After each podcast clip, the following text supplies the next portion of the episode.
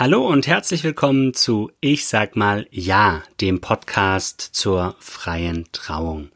Mein Name ist Fabian D. Schwarz, ich bin Kabarettist, Moderator und freier Trauredner und habe heute ein Thema für euch dabei, das einige von euch sicherlich immer wieder beschäftigt.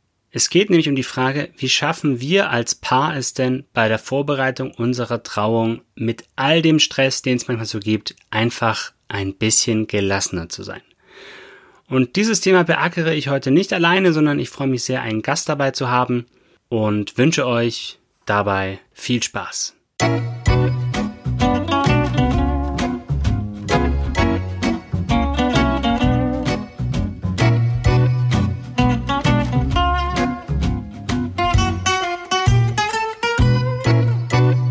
Schön, dass ihr dabei seid bei dieser dritten Folge, die es jetzt schon gibt. Und ich freue mich sehr, dass ich bei der dritten Folge endlich mal nicht alleine bin, sondern einen Gesprächspartner zu meiner Rechten sitzen habe. Und das Thema ist wirklich sehr spannend. Er ist einer, der schon einige Jahre mit diesem Thema unterwegs ist, auch Bücher geschrieben hat. Das wird er uns alles gleich noch ein bisschen verdeutlichen. Was uns verbindet ist, wir haben beide in Tübingen katholische Theologie studiert. Wir sind beide dreifacher Familienvater. Wir haben zusammen, da haben wir uns auch kennengelernt, Seminare für Schülerinnen und Schüler geleitet. Und er macht auch seit einigen Jahren freie Trauungen. Die Adresse habe ich euch in die Show Notes gepackt. Schön, dass du da bist. Herzlich willkommen, Andi Rieck. Ja, danke, lieber Fabian, freut mich. Andi, jetzt habe ich gerade schon ein bisschen erzählt, was du so tust. Du bist Theologe, du hast aber zwei Standbeine und vielleicht magst du uns einfach mal kurz selber erzählen, was die so sind. Nachdem sich unsere Wege getrennt haben nach dem Studium, habe ich mich selbstständig gemacht und war acht Jahre lang zu 100 Prozent selbstständig am Markt mit äh, Seminaren, vorwiegend zum Thema Kommunikation und äh, Konflikte und habe dann ein Angebot bekommen, eine halbe Stelle anzunehmen in einem Bildungszentrum im Marienhospital in Stuttgart, wo ich äh, die Aufgabe habe, die Mitarbeiter, sprich die Ärzte, die Pflegekräfte, die anderen Berufsgruppen zu unterstützen. Und da geht es viel um Resilienzförderung, aber auch Kommunikation, Umgang mit Konflikten in diesem Setting Krankenhaus, wo natürlich ein großer Druck auch im System steckt. Genau, und so habe ich heute 50 Prozent freiberuflicher Anteil mit Trauungen und Seminaren und 50 Prozent Anstellung. Das klingt nach einer guten Mischung. Das macht Spaß, genau. ich habe jetzt gerade erzählt, was uns verbindet. Es gibt aber auch äh, was, was uns unterscheidet. Ähm, du hast schon zwei Bücher verfasst. ich habe hab mal eins gelesen. Ähm, in beiden Büchern geht es um Resilienz, also man kann sagen Widerstandskraft, oder? Für Beruf, Privatleben und so weiter. Wie bist du denn zu diesem Thema gekommen? Vor allem in der Zeit, als ich begonnen habe, im Krankenhaus zu arbeiten, war für mich schon die Frage, wie ich so auch an die Mitarbeiter vorwiegend, dann eben die Ärzte und Pflegekräfte auch rankomme und äh, ihnen auch plausibel darlegen kann, dass ähm, das, was ich mache, unterstützen kann. Und da war das Thema Resilienz für mich eins, das auftauchte, die Frage nach der psychischen Widerstandsfähigkeit. Also wie kann ich quasi mit dem Leben klarkommen, mit all seinen Höhen und Tiefen und Herausforderungen. Und das war eben ein guter Landeplatz für mich mit diesem Thema ähm, eine gewisse Relevanz zu schaffen, ja. Und das Schöne ist, dass man das überall brauchen kann. Also das können äh, Krankenhausmitarbeiter genauso brauchen wie Leute, die woanders arbeiten. Und natürlich auch in gewisser Weise äh, Paare, die miteinander unterwegs sind über all die Jahre. genau, da hast du schon äh, das Stichwort gegeben. Das geht ja in dem Podcast hier, oder der Podcast ist ja für Paare, die eine freie Trauung planen oder eine Trauung planen da kann man, glaube ich, Widerstandskraft auch ganz gut ähm, brauchen. Du hast es gerade schon gesagt, auch in deinen Büchern gibt es ja ganz unterschiedliche Beispiele. Falls jetzt vielleicht jemand zu Hause denkt, um Gottes Willen, also Resilienz, Widerstandskraft, wir wollen einfach nur eine Hochzeit planen. Äh, und jetzt kommt er hier mit sowas. Aber natürlich geht's in dein, äh, ein Beispiel zum Beispiel, das ich ganz prägnant finde, ist zum Beispiel eine Frau, die sich darüber beklagt, dass, dass ihr Nachbar jetzt plötzlich eine Sauna in, in seinen Garten baut und sie kommt damit nicht mehr klar. Und ähm, da beschreibst du sehr schön, wie dann die auch wieder handlungs, handlungsfähig wird. Und ich denke, auch aus eigener Erfahrung ist es für, für Paare, die eine Hochzeit planen, ähm, das habe ich ja auch in der letzten Folge schon mit den fünf Haltungen bisschen thematisiert, ist es, glaube ich, ganz gut, da er sich immer wieder auch mal eine Widerstandskraft zuzulegen und dann auch in der einen oder anderen Situation mal rauszuholen, um da eben sein eigenes Ding ähm, zu machen. Also es ist für viele Paare in der Tat anspruchsvoll, eine, eine Hochzeit zu planen, weil gerade wenn man sich eine freie Trauung auch vornimmt, muss man sich oft von Erwartungen der Familie freischwimmen. Ja, also da gibt's ganz viele, die Mitschwätzer wollen, da gibt's ganz viele, die äh, auch eine Idee haben von dem, wie Toch, äh, Tochter oder Sohn heiratet. Und das ist zum Beispiel das eine, dass man sich da von diesen Erwartungen ein Stück weit freischwimmt und schaut, was ist das, was wir wollen, was ist so unseres. Und da kann schon natürlich ein Widerstand auftreten. Wo ich auch merke, wo es eine gewisse Resilienz braucht, äh, ist bei den Fragen zum Beispiel nach der Location oder nach dem Trauredner und nach den ganzen Hard Facts, weil die Nachfrage mittlerweile so groß ist, dass manche echt überrascht sind, dass man ein bis zwei Jahre Vorlauf hat, bis man tatsächlich an den gewünschten Ort kommt, wo man sich diese Trauung erträumt. Und das sind schon immer wieder Enttäuschungen natürlich vorprogrammiert und mit denen umgehen zu lernen, das ist in meiner Sicht so eine Alltagsresilienz ähm, sich da nicht aus dem Gleichgewicht bringen zu lassen, sondern da trotzdem sich treu zu bleiben und auf dem Weg zu bleiben. Genau. Aber es gibt das ein oder andere Paar, das die Trauung schon um ein, zwei Jahre verschoben hat, weil eben die Wunschlocation nicht frei hatte, wie sie sich das erhofft haben. Jetzt hast du, du hast schon angesprochen, einige Paare auch begleitet, so als Trauredner. Wie gelassen nimmst du denn die Paare wahr bei der Vorbereitung der Trauung? Also das ist natürlich sehr unterschiedlich, das ist klar, aber es gibt schon sowas wie ein Klischee. Also wenn ich es mal so sagen darf, gell, in der Regel ist doch so, dass die Frauen ein bisschen angespannter sind. Gut, die tragen in der Regel auch äh, die Organisation zu 90 Prozent in ihren Händen, das erlebe ich oft. Interessanterweise auch bei äh, homosexuellen Paaren ist so, dass ein Part eher der angespannte und der andere eher so der entspanntere Typ ist. Und ich finde im Rahmen der Hochzeitsplanung, wenn ich dann eben Trauredner bin und sie ein Stück weit begleite, finde ich das einfach auch köstlich. Und es bietet mir auch sehr viel Futter für die Rede, wenn ich beobachte, wie die mit Anspannung umgehen. Und dieses Zusammenspiel zwischen, ich sag mal, Gelassenheit und Anspannung, das ist immer sehr köstlich.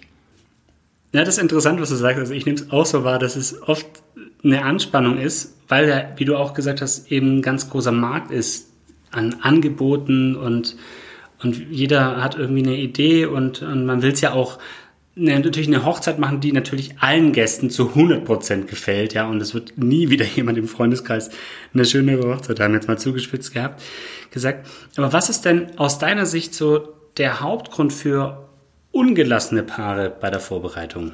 Das liegt schon sehr nah an dem dran, was du gerade gesagt hast. Ich glaube, dass es die immensen Erwartungen sind, die man so mit diesem Tag verknüpft. Ne? Also der schönste Tag des Lebens, äh, die schönste Trauung ever, ja, die man so erlebt hat. Die Leute sollen auch Jahre nach danach noch davon schwärmen. Manchmal verbunden mit dem Wunsch, dass auch irgendwie ein Twist äh, beigelegt wird und eine Versöhnung stattfindet zwischen Elternteilen und so weiter und so fort. Also da wird ganz viel Erwartung in diesen Tag gelegt und das weiß man ja. Je höher die Erwartungshaltung ist, desto höher ist auch die Falltiefe und ich denke schon, dass das ein markanter Punkt ist. Ja. Was kann man denn da als Paar machen? Ja, man muss sich schon gegenseitig vielleicht ein bisschen beobachten und schauen, wie man so, welche Dynamik sich ergibt. Also es ist ja so, die Hochzeit ist ein toller Tag und äh, man darf sich darauf freuen und das ist ein, ein, ein, ein Fest, das man mit Sicherheit nimmer, nimmer vergessen wird, ja. Aber je perfekter man es machen möchte, je durchorganisierter es sein soll, desto größer ist natürlich die Gefahr, dass die Lebendigkeit ähm, darunter leidet, weil jedes Fest muss sich ja in irgendeiner Form auch entwickeln. Das heißt, ich finde schon, die Herausforderung liegt darin, ein gutes Mischungsverhältnis zu finden zwischen Planung einerseits und auf der anderen Seite aber auch so einer gewissen Gelassenheit, dass man nicht alles ähm, planen kann. Also man kann ein Fest nur zu einem gewissen Punkt planen und dann muss man es auch freigeben. Und ein Paar, das versucht, es bis ins Letzte hinein zu planen, ist in der Regel da sehr unentspannt und das merke ich dann auch in der Vorbereitung oder bei der Trauung. Du sagst, äh, da muss man als Paar dann gelassen sein. Jetzt äh, glaube ich, kann mir vorstellen, dass manche sich sagen, ja, wie soll ich denn, wie soll ich denn gelassen sein? Also was, was kann ich denn tun? Und da hast du ja ähm, auch in deinen Seminaren und in deinem Buch auch so eine Methodik, von der ich den Eindruck habe, dass die ganz gut hilft und vielleicht ist es ja auch für das eine oder andere Paar interessant. Fasst die doch mal ein bisschen für uns zusammen. Also grundsätzlich kann man sagen, wenn äh, ein Paar sich auf die Hochzeit freut und wenn die Planung Spaß macht und so weiter, dann, dann ist ja alles prima. Das ist ja dann grandios und dann, dann läuft's ja auch. Dann ist man im Flow. Es kommt im Laufe der Planung aber meistens irgendwann ein Punkt, wo doch ein gewisser Frust äh, sich breit macht. Ja, das kann ganz individuell sein. Also da ist das eine Paar frustriert, weil sich die Eltern immer einmischen oder die anderen sind frustriert, weil ähm, die Organisation nicht so klappt, wie sie es gern hätten und, und, und. Also da kann es ganz unterschiedliche Gründe geben. Und immer dann, wenn ich das Gefühl habe, also jetzt hakt gerade was, ja, jetzt löst gerade irgendwie ein Frust aus oder es ist gerade eine Anspannung da, dann lohnt sich da mal genauer hinzugucken. Ja, was ist es konkret, was mich jetzt gerade in der Vorbereitung äh, stört, was uns so ein Stück weit die Vorfreude auch nimmt. Das gibt so Momente, das ist ganz normal, aber da dann mal hinzuschauen. Und wenn man diesen Punkt dann anschaut, dann äh, gucke, wie, wie kann man damit umgehen. Also manchmal ist so, dass man eben nichts dran ändern kann. Ja, da muss man einfach versuchen, eine Haltung zu finden. Also wenn jetzt meinetwegen äh, die Eltern da eine, eine Aberhaltung haben, ja, weil sie sagen, ihr könnt doch jetzt nicht unter dem Baum heiraten oder ihr müsst doch die Tante Hedwig einladen, das könnt ihr doch nicht bringen oder ähm, wie, ihr macht keinen Sekt empfangen, aber das gehört doch dazu. Also da gibt's ja dann vielleicht doch Vorstellungen, die immer dann reinkrätschen. Ja, dann sage, okay, es ist unser Fest und wir können die Meinung nicht ändern, dann müssen wir es irgendwie durchziehen und versuchen, Haltung zu finden, dass uns das nicht immer irgendwie aus der Bahn krätscht, ja.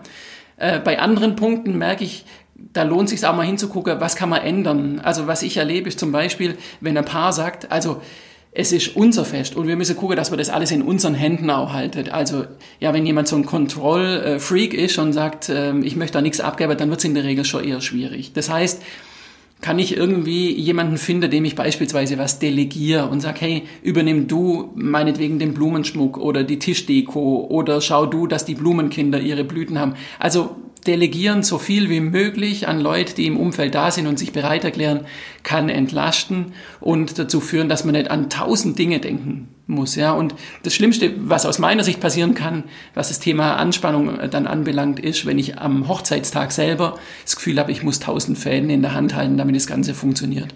Das ist quasi ein, ein, ein, ein Lusträuber, ja, was, was eben diese Hochzeit anbelangt. Jetzt gerade nochmal auf Tante Hedwig zurückzukommen, ja, die, die unbedingt eingeladen werden soll, weil das die, die Mama vielleicht sagt, das ist ja wirklich, also du hast gerade vom Lusträuber gesprochen, das ist ja wirklich auch so, das, das ist doch unglaublich frustrierend. Wie soll man denn da als Paar gelassen bleiben? Das kann unter Umständen natürlich eine große Herausforderung sein. Vielleicht lass mich äh, kurz vorab skizzieren, ja, womit ich so unterwegs bin, so dieses Modell der drei Spielräume. Ja. Wenn man sagt, es gibt im Leben immer drei Einflussbereiche oder Spielräume. Der erste ist der, wo ich sage, das ist meins. Ja, und klassischerweise ist so, dass die Brautpaare sagen, das ist unsere Hochzeit. Ja, also meins in diesem Wir-Verbund. Und äh, natürlich wollen Brautpaare das Fest so feiern, wie sie sich das vorstellen. Also der eine Bereich ist so, wo ich sage, das ist meins. Und dann gibt es eben das, wo man sagt, das ist deins. Und deins können wir jetzt sagen, das sind so die, die Erwartungen der Eltern, ja, deren Erwartungen, wie die Hochzeit äh, der Kinder abzulaufen hat, wem er einladen soll. Vielleicht zahlen sie dann auch noch einen Teil der Hochzeit und haben dann das Gefühl, Mitspracherecht zu haben. Das ist deren Einstellung, Haltung Erwartungen, deren Gefühle und so weiter. Und dann gibt es das dritte, ja, dieser Bereich, wo ich sage, das ist Leben. Also all das, was weder ich noch ein anderer beeinflussen kann. All die Grundbedingungen. Und wir können sagen, ja, so ist Leben, dass mit Blick auf Hochzeiten es immer wieder auch emotionale Verstimmungen gibt, ja, dass da Erwartungen geäußert werden und dass man da eine Lösung finden muss. Wichtig finde ich für diesen Ansatz ist immer wieder sich zu fragen, hey, was ist meins? Ja, und bei der Hochzeit eben sich zu sagen, was sind unsere Vorstellungen und wie geht damit um? Und jetzt in diesem Konfliktfall, genau, wenn man sagt, ja, Tante Hedwig soll doch eingeladen werden, ähm, dann erstmal zu gucken, da ist ein Konflikt, ja, gegebenenfalls äh, mit der Mutter und wie, wie gehen wir jetzt damit um? Laden wir sie ein oder nicht? Dann gibt's Paare, die geben nach und sagen, na gut, dann laden wir sie halt ein. Das kann man machen, gell? Dann dieses Nachgeben. Die Frage ist ja immer, wie geht's mir damit? Dieser Dreischritt, der bekannte Dreischritt Change it, Love it or Leave it, ist für mich eine ganz gute Möglichkeit, um wieder so in der eigene Einflussbereich zu kommen. Also wir können sagen, der erste Schritt, den man versucht, ist eben äh, Change It, die Einstellung der Eltern beispielsweise zu verändern. Ne? Ganz klassischerweise, man sitzt dann zusammen und äh, sagt, warum man jetzt die Tante Hedwig, auf die jetzt doch verzichten kann und dass es doch nicht so schlimm ist. Also man versucht quasi die, die Haltung der Eltern zu verändern, damit die grünes Licht geben und sagen, okay, dann macht so, wie ihr es willet. Wenn das funktioniert, ist alles wunderbar, weil das Brautpaar spürt dann ihren Einfluss und man hat die Situation befriedet und die Tante Hedwig wird schon irgendwie damit klarkommen, das ist auch gar nicht so wichtig fürs Brautpaar. Und äh, wenn das gelingt, ist alles wunderbar. Nur in dem Moment, wo eben die Eltern sagen, neu und äh, das ist uns ganz arg wichtig und äh, deswegen bestehe mir drauf und so, mm, dann ist halt die Frage, der nächste Schritt nämlich love it. Ja, also ähm, kann kann ich sagen, okay, da gibt's einen Konflikt und den können wir jetzt auch nicht lösen und ähm, wir wir halten es quasi aus, dass jetzt unsere Eltern da beleidigt sind. Ja, aber wir ziehen unser Ding durch. Das machen wir jetzt und wir kaufen damit ein, dass unsere Eltern da jetzt äh, beleidigt sind in der Hoffnung, dass es irgendwann ausschluckert, ja, und dann auch eine gute Haltung dazu findet. Das ist so, dass man will ja quasi eine Hochzeit soll ja was, was Angenehmes sein und alle sollen sich freuen und alle sollen eine tolle Laune haben, aber wenn, wenn ich mir mal zugestehe, dass es vielleicht so ist, dass Leute dabei sind, die jetzt nicht den glücklichsten Tag ihres Lebens haben, weil Tante Hedwig eben nicht dabei ist, wenn ich das für mich bejahen kann, dann wird es mir vielleicht schon leichter. Genau. It in der Situation, ja gut, jetzt die Hochzeit gleich ablase, deswegen, das wäre jetzt vielleicht ein bisschen übertrieben. Gell? Aber äh, was auf jeden Fall helfen kann, ist, Oft ist so, dass solche Themen dann sich sehr viel Raum nehmen, also gerade diese Ärgernisse, dass man sich stark damit beschäftigt, vielleicht schlaflose Nächte hat und und und. Aber eine Hochzeit ist so vielfältig, da spielen so viele Faktoren eine Rolle, da gibt es so viele Dinge, auf die man sich freuen kann. Und es wäre schade, also das Dümmste, was passiert ist, dass Tante Hedwig gar nicht eingeladen ist, aber trotzdem während der Trauung präsent ist, weil alle ihr Schnute ziehen. Also das soll ja jetzt auch nicht sein. Das heißt, leave it im Sinne von dem Blick wechseln, auf was anderes gucken, ja, und schauen, ähm, dass man diese Energie da für sich auch wieder ein Stück weit rausnimmt und sich auch wieder drauf freuen kann. So kann man versuchen, mit diesem Dreischritt äh, wieder im eigenen Einflussbereich anzukommen, damit einem das Ganze ein bisschen leichter fällt und dass man sich wieder drauf freuen kann auf die Hochzeit. Und dass man in der Vorbereitung wieder etwas gelassener sein kann. Ne? Ähm, ist es denn überhaupt ratsam, immer nur gelassen durchs Leben zu gehen? Ja, du lachst jetzt schon selber bei der Frage. ja, weil das so eine Suggestivfrage ja. ist, so ganz schlecht. da sage ich natürlich jetzt mal, ähm, nein, ich muss sagen, es ist, wie es ist. Also entweder ich bin gelassen oder ich bin es nicht. Punkt. Ja. Ich finde, die Krux beginnt ja da, wo ich sage, ich sollte gelassen sein, aber ich bin es gerade nicht, weil das ist, das ist ja im Prinzip ein emotionaler Brandbeschleuniger, sage ich mal. Also, solange ich gelassen bin, ist schon alles wunderbar. In dem Moment, wo ich es nicht bin, hat es ja einen Grund. Und wenn ich jetzt sage, oh, sei gelassen, ja, wie so ein Mantra, dann kann sein, dass ich übersehe, woran es eigentlich gerade liegt, dass ich nicht gelassen, sondern angespannt bin. Und wenn ich so mal drauf schaue, dann kann sein, ich entdecke den Grund und dann gibt es verschiedene Dinge, wie, wie ich wieder in, in eine Gelassenheit kommen kann. Meine Erfahrung ist, dass ich immer dann schon gelassener werde, wenn ich mir zugestehe, dass ich auch mal nicht gelassen sein muss. Also dieses Ja, jetzt ist gerade so, hilft mir gelassen zu sein mit meiner Anspannung. Das finde ich was Wesentliches, nicht nur, wenn es um Hochzeiten geht. Das andere ist, dass ich aber gucken kann, gibt es einen konkreten Anlass für, für meine Anspannung, also raubt mir gerade was die Gelassenheit. Und wenn ich das eben mit dieser Drei-Schritt-Methode mal ein Stück weit äh, anschaue, dann kann sein, dass die Gelassenheit eine Frucht ist. Ne? Also dass ich dann automatisch gelassener werde, weil ich meinen Spielraum wieder entdecke. Aber Gelassenheit ist immer eine Frucht. Und äh, insofern ist deine Frage äh, so gestellt, ja, ist ratsam, immer gelassen zu sein? Nein, weil entweder ich bin's oder ich bin's nicht. Jetzt haben wir viel über ähm, andere Brautpaare gesprochen und äh, Beispiele, wie man vielleicht ein bisschen gelassener wird bei der Vorbereitung, wie man den einen oder anderen Konflikt äh, umgehen oder lösen kann. Wie gelassen warst du denn bei der Planung deiner eigenen Trauung? Ja, also ich könnte sagen, nicht so sehr. Gell? Ich habe damals mein Buch noch nicht gelesen gehabt. Spaß beiseite.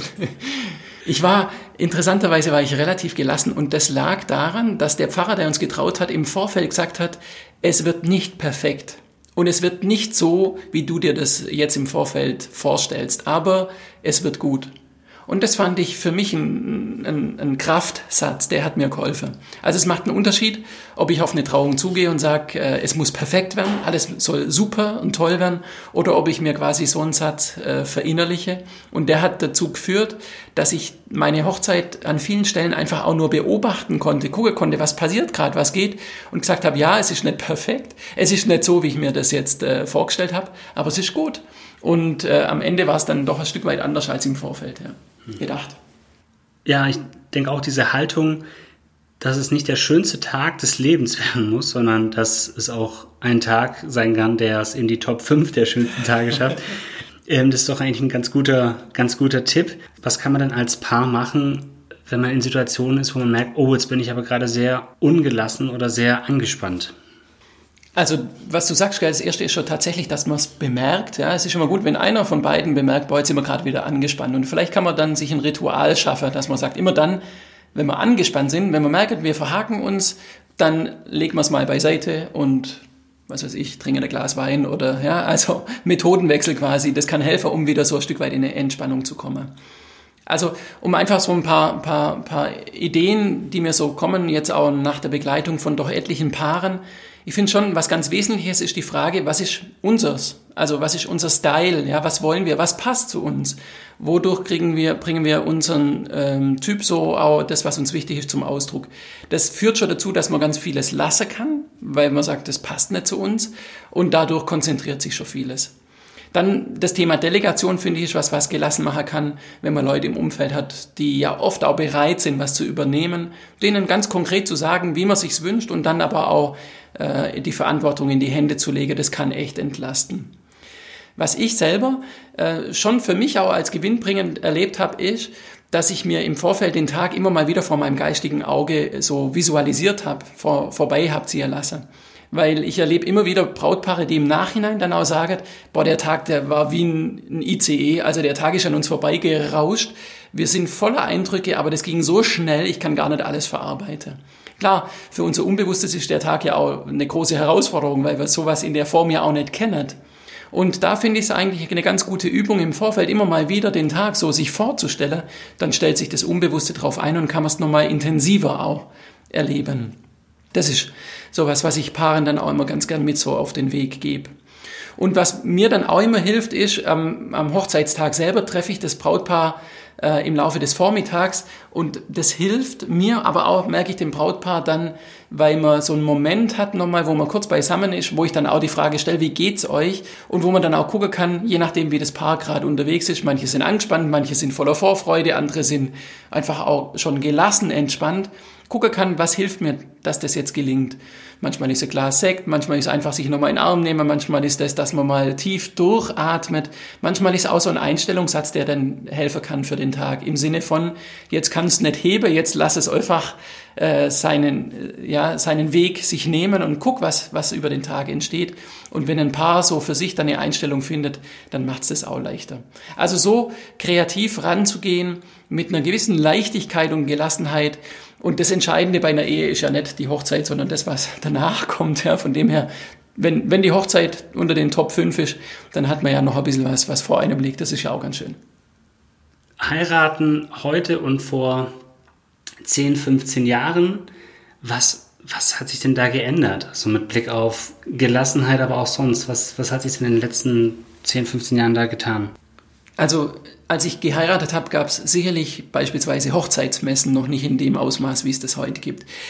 Ich war selber mal auch mit einem Stand auf einer Hochzeitsmesse vertreten und die Veranstalterin meinte, das ist eine Wedding Plannerin, die meinte, man kann heutzutage eigentlich keine Hochzeit mehr selber planen, man braucht da jemand Professionelles, dem man das in die Hände legt also das war zu meiner Zeit, sage ich mal, im Jahr 2007, ähm, war das sicherlich noch nicht so auf dem Radar. Aber was steht dahinter? Dahinter steht, dass der Hochzeitsmarkt sich extrem ausdifferenziert hat, dass er sehr stark professionalisiert wurde, dass man eigentlich für alles, was Hochzeit anbelangt, jemanden buchen, engagieren kann, dass da mittlerweile sehr viele ihr Geld damit verdienen. Wir als Trauredner sind ja Teil dieses Marktes. Und äh, dadurch ist natürlich die Anspruchshaltung steiger, weil in dem Moment, wo ich beispielsweise mir ein Buch kaufe oder über eine Hochzeitsmesse schlendere, kriege ich natürlich Ideen und Inspiration, die entweder inspirierend ist und dann ist super oder eben einen Anspruch weckt. Und wenn ich dann in Konflikt gerate mit meinem Geldbeutel und dann das effizienteste, optimalste rausholen will, dann kann das einen Druck machen. Dem einen Paar macht es einen Druck, dem anderen nicht. Ja, ist klar. Zum Schluss noch die Frage, in welchen Situationen kannst du denn als Buchautor rund ums Thema Gelassenheit, langjähriger Seminarleiter auch zu diesem Thema. In welchen Situationen kannst du denn nicht gelassen bleiben? Ja, das ist jetzt natürlich äh, eine Frage, da muss ich natürlich ähm, an meine Frau denken.